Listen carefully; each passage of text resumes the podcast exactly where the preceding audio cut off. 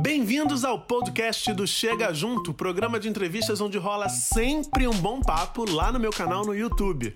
A partir de agora você vai acompanhar a íntegra de uma dessas conversas bem especiais. Cerca de 300 milhões de pessoas em todo o mundo sofrem com a depressão.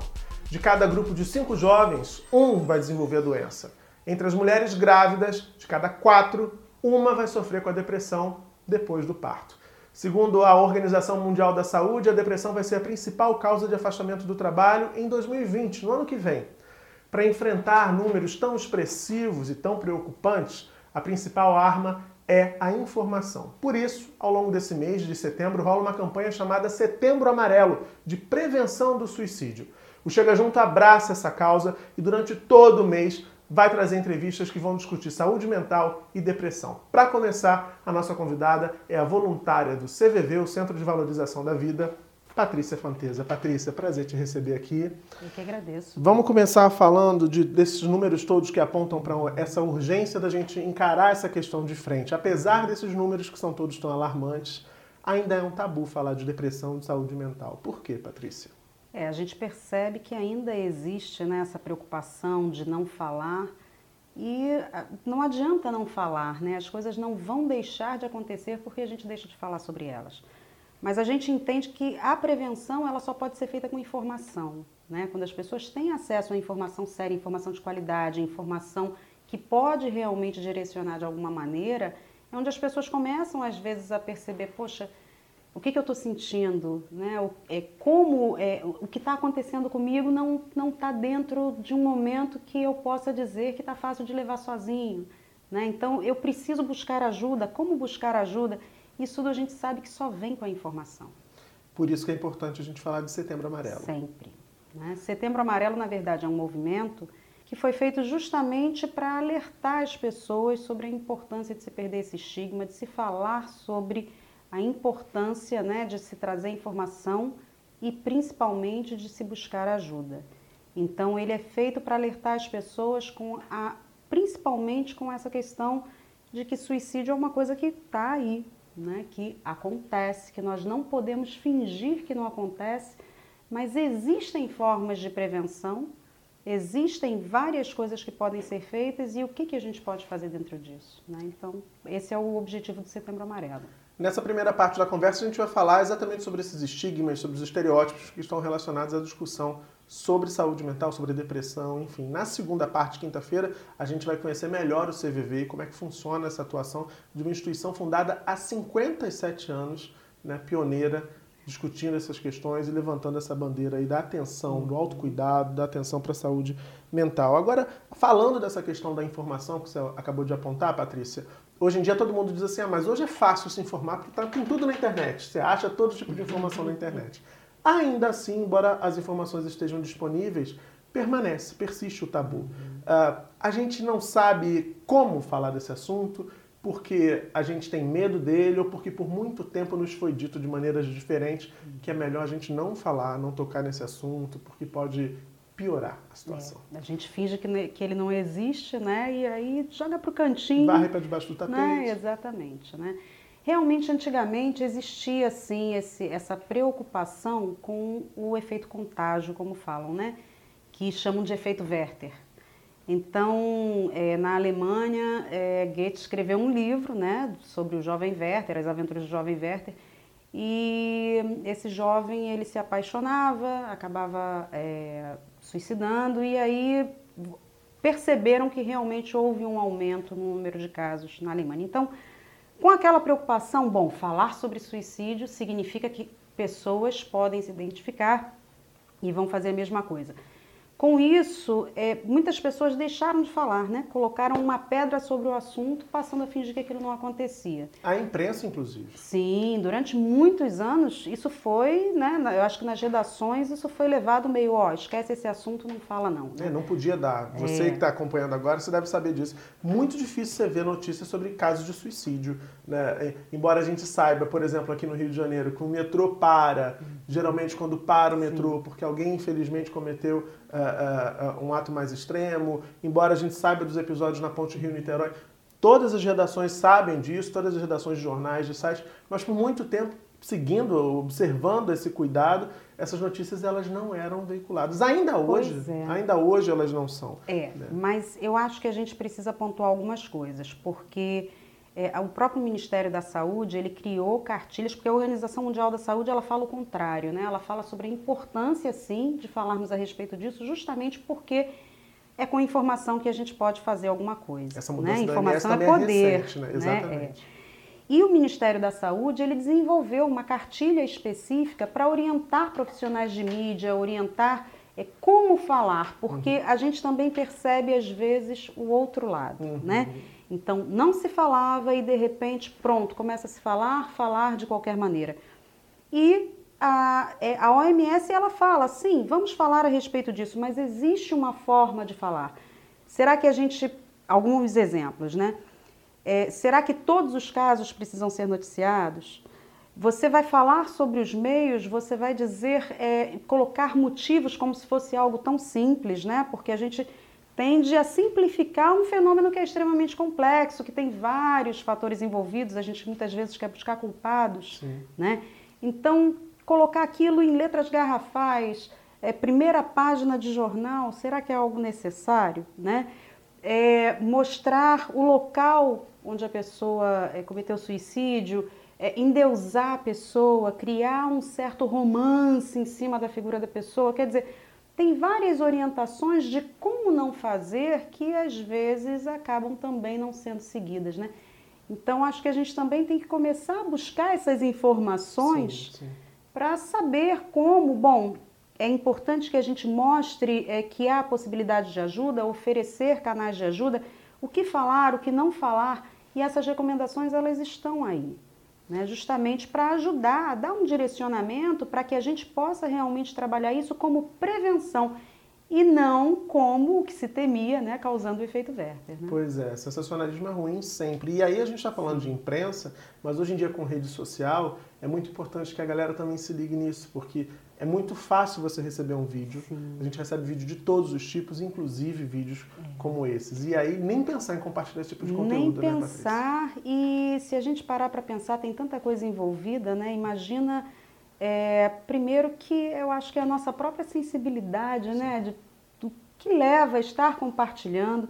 Imagina a família também, como se sente. Imagina alguém que conheça recebendo isso. Será que é necessário? Expor dessa maneira, né, as pessoas se sentem com, num momento de extrema delicadeza, um momento em que elas estão extremamente vulneráveis. Sim. Então é para a gente parar para pensar até que ponto vai também o nosso respeito com o outro, né? Se fosse uma coisa nossa, será que nós gostaríamos que isso fosse colocado desse jeito, exposto, compartilhado como se fosse uma mera historinha, né? E não com a sensibilidade que a vida merece, né? É, acho que independente de, de, qualquer vínculo com a pessoa, Sim. isso já afeta todos nós humanos, né? Sim, como seres humanos, né, nós podemos olhar e perceber, puxa vida, é um grau de sofrimento intenso, né? Qual é o sentido de se multiplicar alguma coisa que não, não vai acrescentar num momento de muita dor, né? Pois é.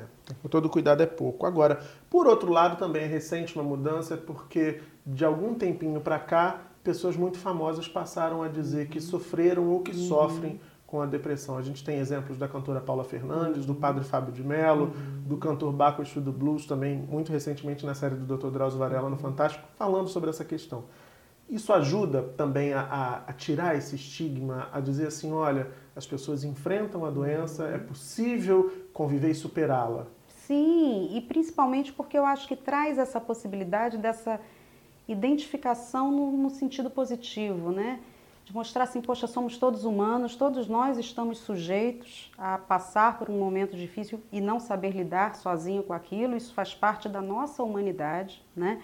Não existe ninguém que esteja livre de, de um momento desses. Então, acho que quando uma pessoa é conhecida usa isso a favor, né? Usa isso para dizer assim, olha, eu também vivi isso, eu busquei ajuda, é possível buscar ajuda. Então, acho que a possibilidade de causar esse tipo de identificação para aquela pessoa que às vezes está vivenciando o problema, também dizer assim: puxa vida, por que, que eu estou com tanta vergonha de falar ou de assumir isso? Eu posso sim conversar com as pessoas, eu posso buscar ajuda, eu posso procurar entender o que está acontecendo comigo. Então, acho que é uma grande forma também das pessoas começarem a perder esse receio de falar. que é muito engraçado, né? A gente percebe assim o, o grau de preconceito e a gente costuma falar assim, puxa vida, se eu quebro o braço, eu vou para um ortopedista, né? Se eu, sei lá, tô com algum problema gástrico, com toda tranquilidade eu procuro um gastro. Agora, falou em saúde mental, a gente tem que fingir que não acontece, esconder, né? Dizer é, que vai pior, para né? terapia, que esquisito. Não, não falo. então é. Porque se você quebra um braço, você fala pro seu amigo, quebrei o braço, ir ao ortopedista. Uhum. Com Não vai haver nenhuma questão sobre aquilo. Seu amigo não vai te olhar assim, que esquisito esse cara quebrou o braço. Mas se você fala que a questão envolve a saúde mental, isso já fica, é o tabu que você Sim. falava logo no começo. E é muito engraçado, porque se a gente parar para pensar, na verdade, sem saúde mental, né, a gente não, não consegue nada, né? Acho que todas as coisas na vida da gente estão permeadas por isso, né? Então, e é justamente onde a gente tem o maior preconceito de dizer que cuida, que busca boas práticas, que se preocupa né, com, em dar essa atenção à saúde mental, que é fundamental, né, que é de extrema importância. Fundamental. Você dizia que antes da gente começar a gravar, ah, o momento que a sociedade está vivendo, que é um momento que você considerou como hedonista, você classificou dessa forma, onde todo mundo precisa estar feliz o tempo inteiro, ou pelo menos aparentar estar feliz o tempo inteiro. Quando na verdade isso é, isso é uma ficção, né? A vida não é sobre isso. Ah, os altos e baixos, eles sempre vão fazer parte, né? E assim, é, a gente às vezes percebe né, a a dificuldade das pessoas de aceitarem que os períodos de baixa fazem parte da vida, tanto quanto os períodos de alta, né? A vida de ninguém é, linear, a vida da gente é isso aqui o tempo todo e saber que isso faz parte, que tá tudo bem, né? Quer dizer, se sentir triste faz parte também. Em alguns momentos a gente vai estar bem, em outros de repente não tão bem. É, mas eu acho que trazer um pouco mais de leveza para né, perceber isso, lidar com isso, saber que isso não é assim é, absurdo, né? Não, eu não posso me sentir triste, né? Eu não posso ter um momento em que alguma coisa não esteja legal.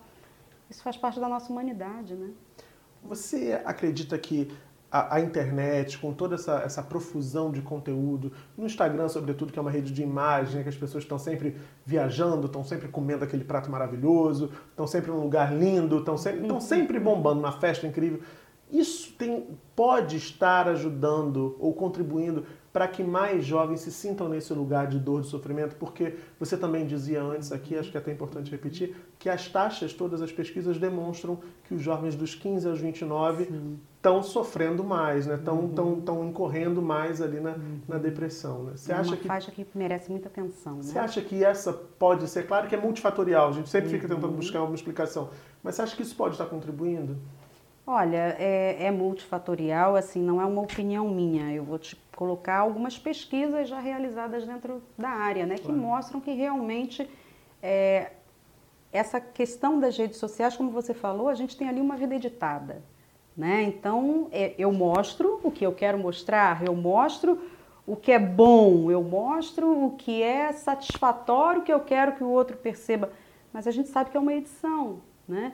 E é, segundo algumas pesquisas, é, por exemplo, o Instagram é uma rede que realmente assim é, gera um pouco, né, em algumas pessoas, aquela sensação de poxa, tá tudo bem com todo mundo, só comigo que não tá, né? Todo mundo está feliz, menos eu. Todo mundo é bem sucedido, menos eu. Todo mundo é alegre, menos eu. Quer dizer, existe muito essa questão da comparação, né? E aí nem todo mundo lida muito bem com isso, né? E aí a gente precisa estar atento exatamente nesses momentos. Né? É, eu acho que redes sociais, elas são, é, não diria só redes sociais, eu acho que a internet, né, de maneira geral, é, a gente sabe que tem tanta coisa bacana, né, mas a gente sabe que também é um- algo que a gente está aprendendo a usar e, e eu acredito que chegue aquele momento também de da gente começar a ver, bom, o que, que é bacana aqui, o que, que não é, qual é o meio disso, né? Como usar de maneira a não criar aquela situação, como falam,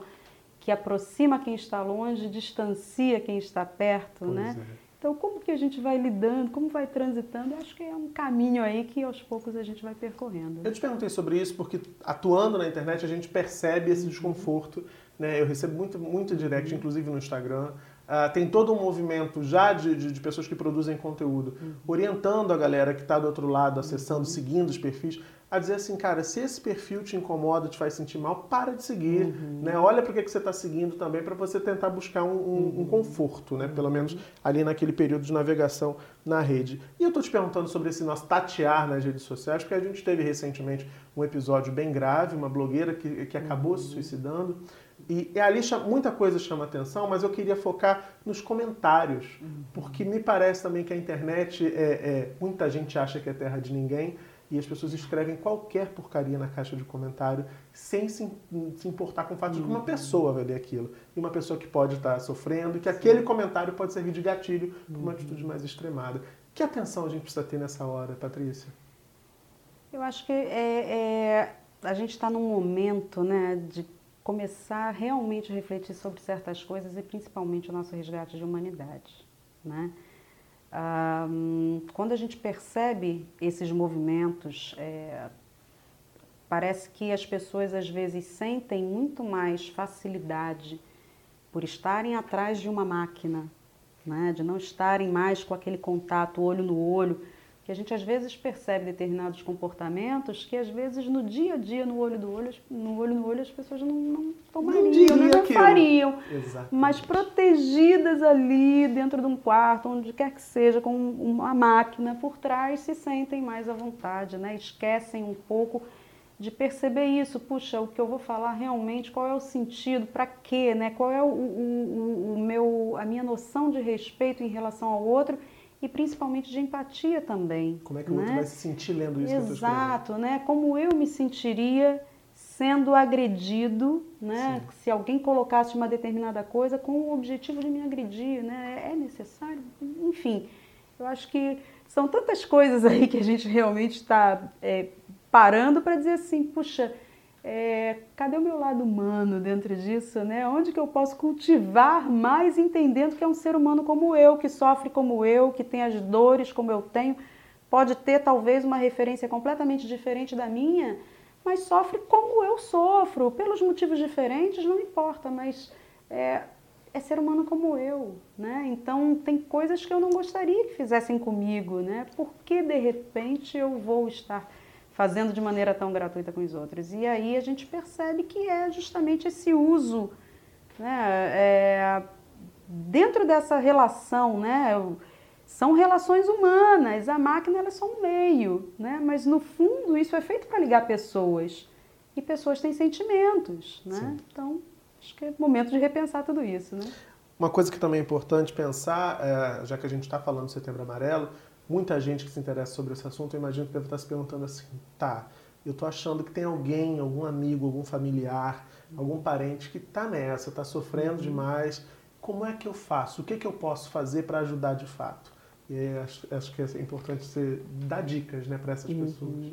Bom, é, a gente primeiro é, percebe, né? Claro que a gente, às vezes, dentro da sensibilidade da gente, percebe quando alguma coisa não está legal, né? Aquela pessoa que de repente tem um tipo de comportamento, muda completamente, começa a se isolar, né? Não quer mais contato. É, tinha prazer em determinadas atividades, de repente começa a perder o prazer, aquilo que antes agradava já não, não diz mais nada, né? Então, são vários comportamentos. Se ao jovem, muitas vezes, além do isolamento, é, às vezes a queda no rendimento escolar, né? Então, é, eu acho que a primeira coisa é, é, é aquela, é o que a gente estava falando do resgate da humanidade, né? Perceber que algo não está legal, chega para o outro, claro, sem ser na frente de todo mundo, no momento que você realmente esteja disposto a se preocupar, né? Que não, não, não seja uma uma, digamos assim, é, uma receitinha de bolo, né?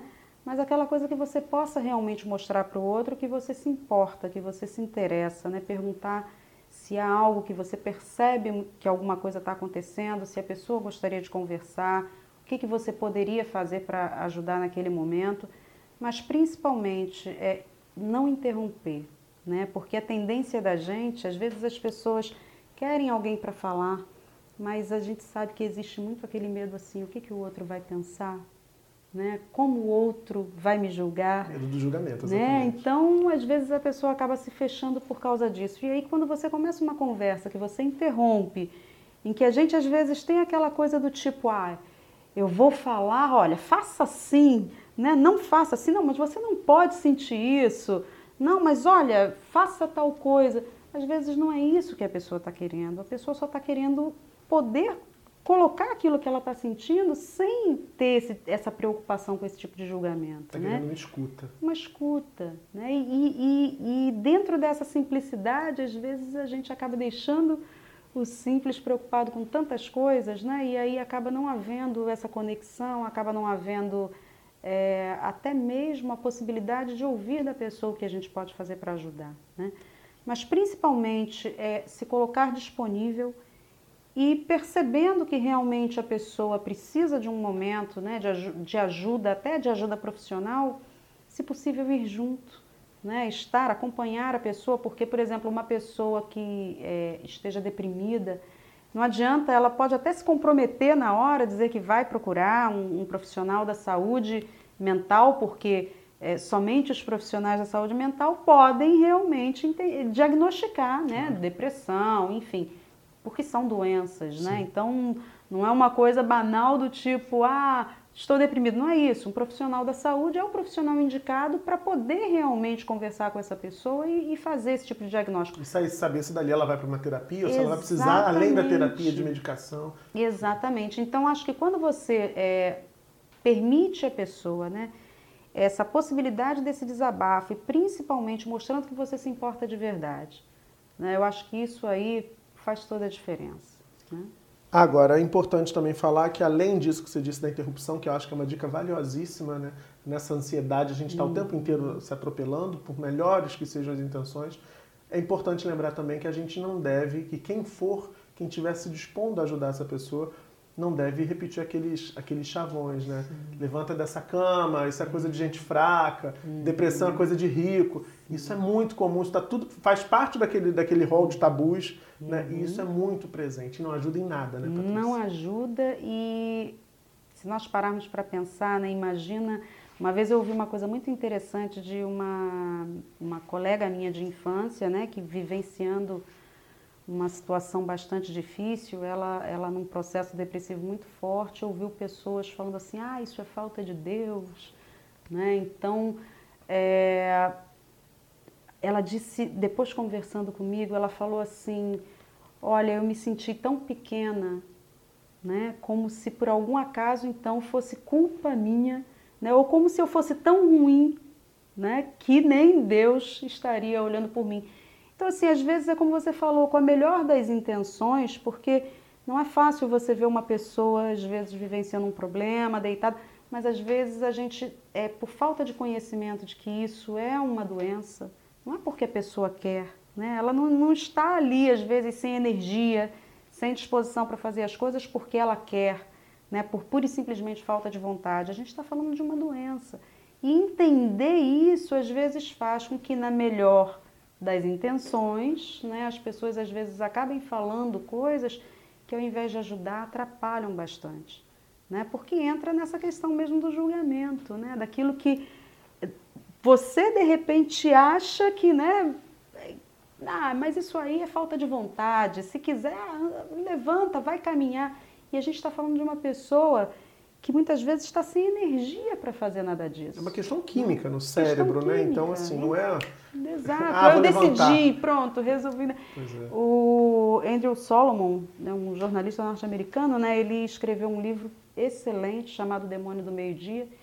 E ele falava uma coisa muito interessante, que ele dizia que a depressão, ela, na verdade, o que ele entende como oposto da depressão é a vitalidade, né? Então, quando você perde essa vitalidade, você entra em depressão, né? Então, não, não é uma questão mesmo de é, querer ou não querer, né? De, é de não poder, de não, não poder. ter condições. Exatamente. Eu acho que com entender isso, quando a gente passa a, a olhar dessa maneira, eu acho que até o nosso olhar pelo outro que está sofrendo algo assim também muda, né? Porque você tira um pouco esse peso de achar que não, se ela quiser, ela vai mudar tudo da, da, né, da noite para o dia.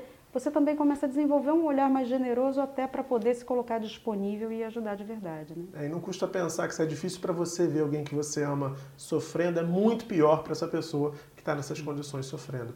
E se você, por algum motivo, está achando que está nessa, está sofrendo demais, está se sentindo sozinho, não tem com quem conversar, quer procurar ajuda, Disca 188, esse é o número do CVV, funciona em todo o país, 24 horas por dia, 7 dias por semana. Certamente vai ter alguém que vai te ouvir, com quem você vai poder conversar e buscar caminhos. Tem luz no fim desse túnel, pode ter certeza disso. Patrícia, como é que funciona? Quero começar pelo telefone, porque eu acho que é, é, é algo muito né, acessível, está na mão de todo mundo.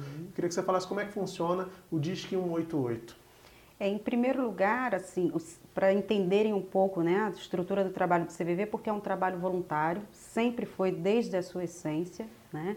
E é um trabalho totalmente gratuito de apoio emocional e prevenção de suicídio. Então, as pessoas que procuram o CVV, mesmo que pelo telefone, ligando pelo 188, seja ligando de um telefone fixo do celular, ela não vai pagar absolutamente nada. Que ótimo. Né? Então, no momento que ela entra em contato com o CVV, precisando falar, precisando conversar, né? precisando de alguém que esteja ao lado, não para dar um conselho, não para dar um direcionamento, não para criticar aquilo que ela está sentindo, mas para poder, pura e simplesmente, dentro de um espaço neutro, acolher aquilo que a pessoa sente, que ela possa falar sobre aquilo que é importante para ela.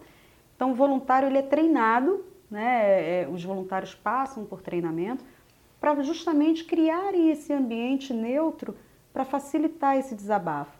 E uma coisa que é assim super importante da gente falar, que a gente percebe que isso facilita bastante, é que como o trabalho do CVV, ele também tem como base sigilo e anonimato, a pessoa não precisa se identificar, a gente percebe que isso muitas vezes tira esse tipo de pressão de ah, se eu vou falar, o que, que depois a pessoa vai pensar, né? Tira um pouquinho esse, esse filtro e aí as pessoas se sentem mais à vontade para falar sobre aquilo que realmente é importante para elas, sem o medo de tocar no assunto, né? Porque às vezes a pessoa pode ter aquele receio, né? Quando conversa com alguém é, presencialmente, né? Ou que já conhece. Né? Aquele receio que você dizia na primeira parte é, do julgamento externo. Né? Exatamente. Né? Às vezes até não toca, na verdade, no, no que é o incômodo, naquilo que não, não, não está fazendo muito bem justamente pelo medo do julgamento. Então, como a gente percebe que não há esse, essa preocupação com o julgamento, as pessoas têm facilidade para falar mais sobre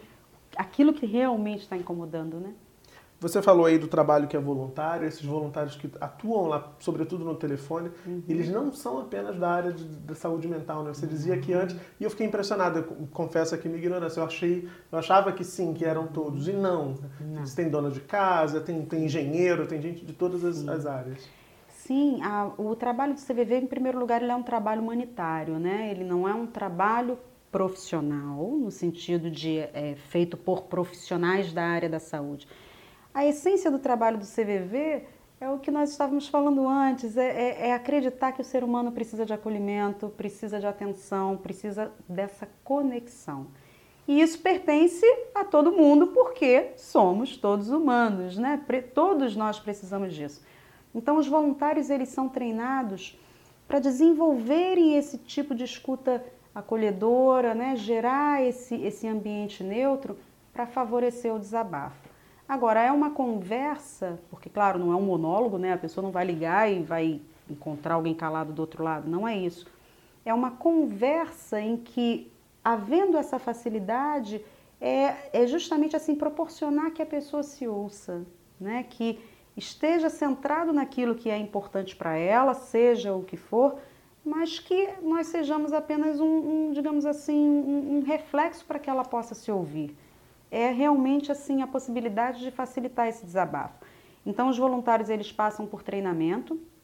Normalmente esse treinamento dura cerca de 12 semanas, que a gente entende que é um início de processo, porque depois do trabalho do CVV, ao longo do tempo ele traz muito essa possibilidade do autoconhecimento, né, do desenvolvimento pessoal e o desenvolvimento dessa escuta, mas num primeiro momento existe esse, esse acaba sendo um programa de seleção, né, uhum. é, onde ele vai ser treinado para desenvolver uma escuta acolhedora livre de julgamentos, livre de, de, opinião, entender o porquê não dar opinião. É o que você dizia, tinha que, tem que ser uma conversa é, em que o voluntário se coloca num lugar de neutralidade. Não cabe a ele Sim. emitir opinião nenhuma. Exatamente. Conselho também de maneira nenhuma. É, então, é um lugar de escuta. E eu achei interessante essa metáfora que você usou. O voluntário ele é um espelho, né? Uhum. Na verdade, você está tá, tá mostrando para o outro que, olha só, percebe essa situação que você está dizendo uhum.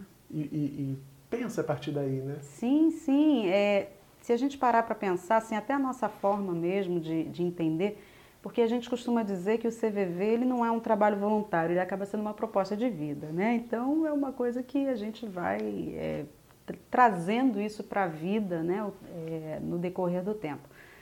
Mas é, quando eu emito é, um conselho, por exemplo, você chega com uma determinada situação e eu digo para você, não, faz assim, olha, se você fizer assim dá certo, porque eu fiz deu certo sua referência é completamente diferente da minha, sua história é completamente diferente da minha, suas escolhas, Seus sua contextos. vida. Exatamente. Quem sou eu, né?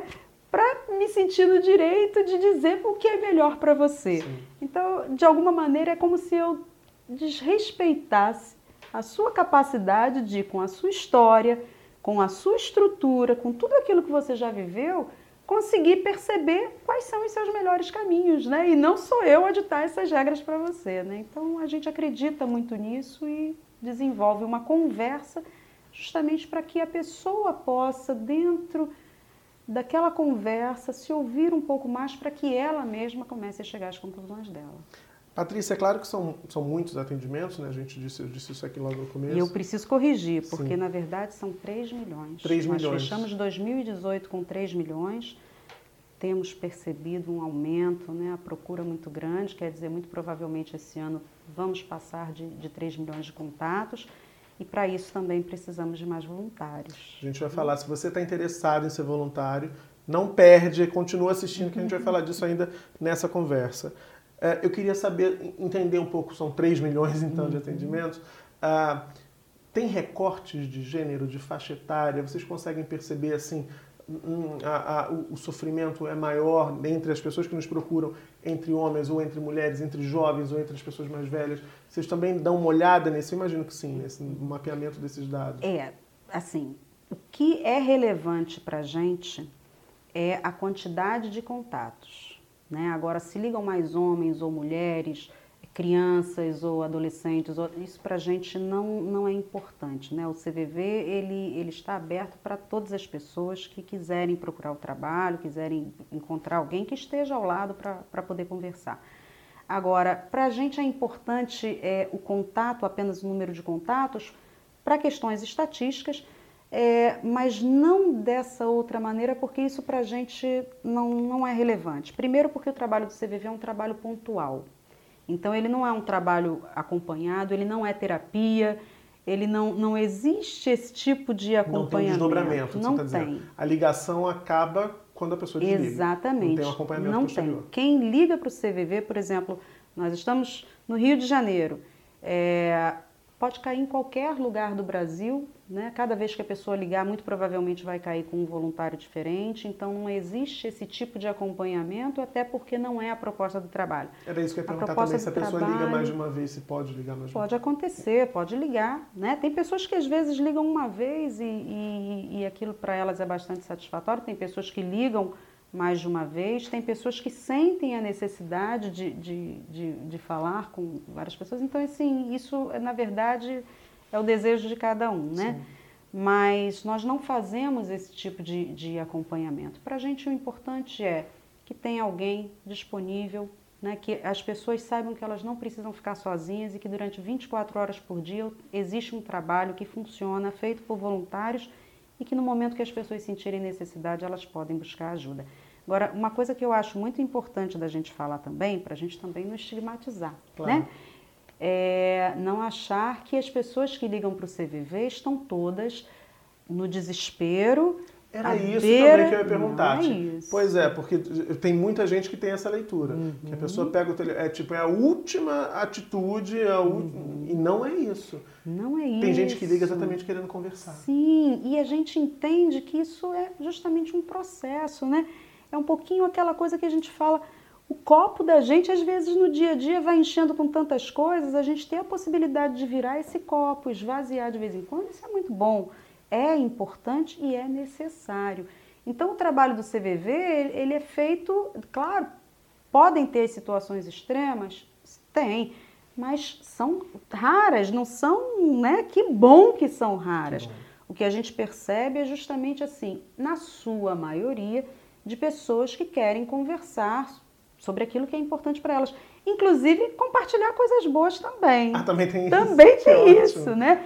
E que aí a gente vê, às vezes, o grau de solidão, né? Porque também tem pessoas que, às vezes, querem compartilhar algo, precisam falar a respeito de algo, mas por um motivo ou por outro, ou, ou por, por medo do julgamento, ou por, por não ter mesmo alguém fisicamente, ou alguém com quem a pessoa se sinta vontade para se abrir, às vezes as pessoas não têm isso ao redor. Então elas passam a, a, perceber que elas não precisam ficar sozinhas, que elas podem encontrar pessoas para conversar. Então, assim, se você me perguntar sobre os assuntos, são os mais variados possíveis. O que é importante para a pessoa é importante para a gente. Então, você já fez atendimento telefônico também? Assuntos mais variados possíveis. É curioso pensar nisso. É, eu sou voluntária de todos nós, né? Todo CVV. mundo passa por esse, por, por, esse local também, porque era uma outra dúvida minha. Uhum. Ah, é, ok, sou voluntária do CVV necessariamente você vai fazer atendimento telefônico ou você pode atuar em, em diferentes frentes? Atendimento não só telefônico, né? Também por chat, enfim. Sim, é, quando a pessoa faz o treinamento, né? Porque o treinamento do voluntariado do CVV, ele é para que as pessoas possam fazer atendimentos, claro. sejam eles por telefone, né? Sejam, é, seja o atendimento por chat, enfim. Mas não é uma, digamos assim, é, um trabalho voluntário que vai fazer a captação de pessoas para trabalharem na área administrativa. Né? Isso, isso não acontece. Certo. Então, o nosso objetivo é preparar o voluntário para que ele realmente possa oferecer, aprender a oferecer essa escuta acolhedora, né? É, é, e que a gente percebe assim que faz muita diferença, inclusive para o próprio voluntário, por isso que a gente fala que é um processo, né? Porque não tem como você apertar o botão liga-desliga mas você começa a perceber como isso começa a invadir a sua vida também, né? E como isso traz benefícios, porque a gente percebe que as pessoas ouvem pouco, né? E aí eu lembro sempre do Rubem Alves falando que as pessoas gostam tanto de falar e pouco de ouvir, por isso existem tantos cursos de oratória, poucos de escutatória, né? Muito bom. E, na verdade, eu acho que os cursos do CVV são cursos de escutatória. Né? Então, é, é onde a gente começa a perceber realmente caramba, eu estou presente de verdade quando eu me proponho a estar com alguém. E aí, se a gente parar para pensar, isso aí começa a modificar toda a sua forma de se relacionar com as pessoas também, né? Tá certo. Patrícia, a gente está chegando no finalzinho. Você falou tão bonito agora do papel do voluntário e eu fico achando, já tinha essa desconfiança antes da gente gravar, mas eu fico achando que talvez as pessoas que também estão assistindo agora possam querer estar nesse lugar. Uh, você estava me contando também, antes da gente começar aqui a gravação, que agora no mês de setembro e no mês de outubro está rolando um processo para que o CVV encontre novos voluntários. Uhum. Fala para esse pessoal como é que funciona isso. Sim, é, agora nesses meses, né, setembro e outubro, nós vamos ter programas de, de seleção de novos voluntários. É, o curso é gratuito, oferecido no país inteiro. Então, as pessoas podem buscar informações no site do CVV, no www.cvv.org.br porque ali tem uma parte que fala: quero ser voluntário, como fazer, né? Então elas podem verificar o posto, porque cada posto, existem cerca de 110 postos no país. Uhum. E cada posto oferece o curso gratuito, então a pessoa às vezes verifica aquele que é mais próximo da sua residência ou do seu trabalho. Ela precisa dedicar quatro horas e meia por semana.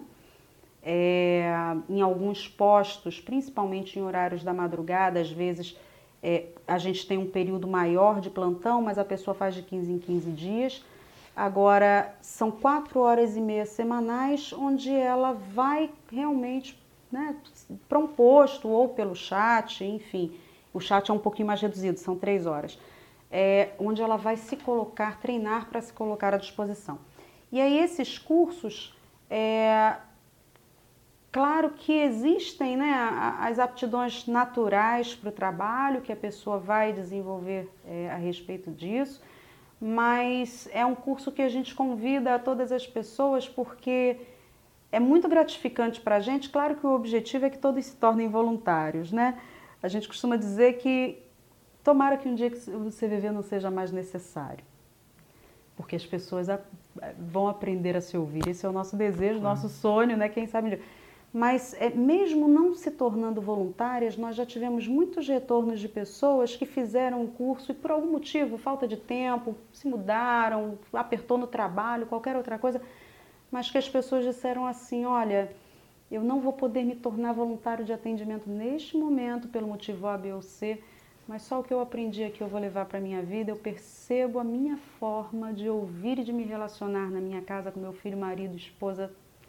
Eu percebo que os benefícios foram muito grandes. Então, o convite que a gente faz é para todos, né? para que conheçam um pouquinho do trabalho, principalmente que aprendam a desenvolver essa forma de ouvir né, de uma forma um pouco mais neutra, mais acolhedora, que é o que a gente precisa hoje. Como precisa, querida. Muito obrigado. Obrigada Parabéns pelo trabalho. Tá? Muito bom te ver falar assim com o olho brilhando. Quantos anos de voluntária? 21. 21 Sou apaixonada, anos. né? Apaixonada pelo, pelo trabalho, enfim, maravilhoso. Parabéns pelo trabalho de vocês. Obrigada. Que bom começar esse mês com vocês, você viver aqui chegar junto com a gente. Você acaba de ouvir mais um episódio do podcast Chega Junto, com a versão em áudio dos papos que rolam lá no meu programa de entrevistas no YouTube.